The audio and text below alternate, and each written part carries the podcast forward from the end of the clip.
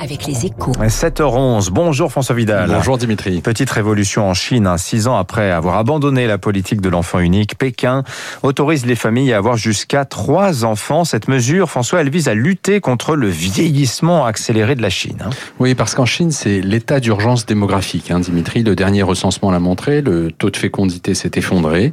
Officiellement, il s'établit à 1,3 enfants par femme, soit très loin du seuil de remplacement des générations, hein, qui est légèrement supérieur à 2. Officieuse- officieusement, il serait encore plus bas, hein, ce qui expliquerait l'empressement des autorités à inverser la vapeur.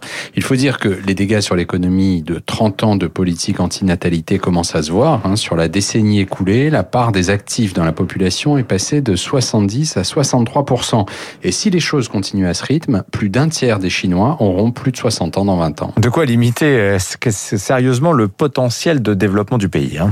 Oui, un potentiel déjà divisé par deux depuis 2010, et étant donné la menace que cela représente pour l'équilibre social du pays le plus peuplé du monde, dont le niveau de vie moyen reste encore trois fois plus faible que celui des pays développés, Pékin était condamné à réagir. hein.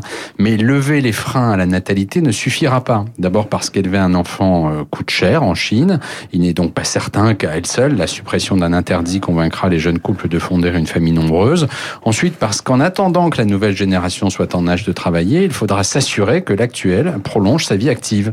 Ce qui suppose de repousser l'âge de départ à la retraite, un véritable totem de la société chinoise, hein, puisque depuis plus de 40 ans, cet âge est fixé à 60 ans pour les hommes et 55 pour les femmes.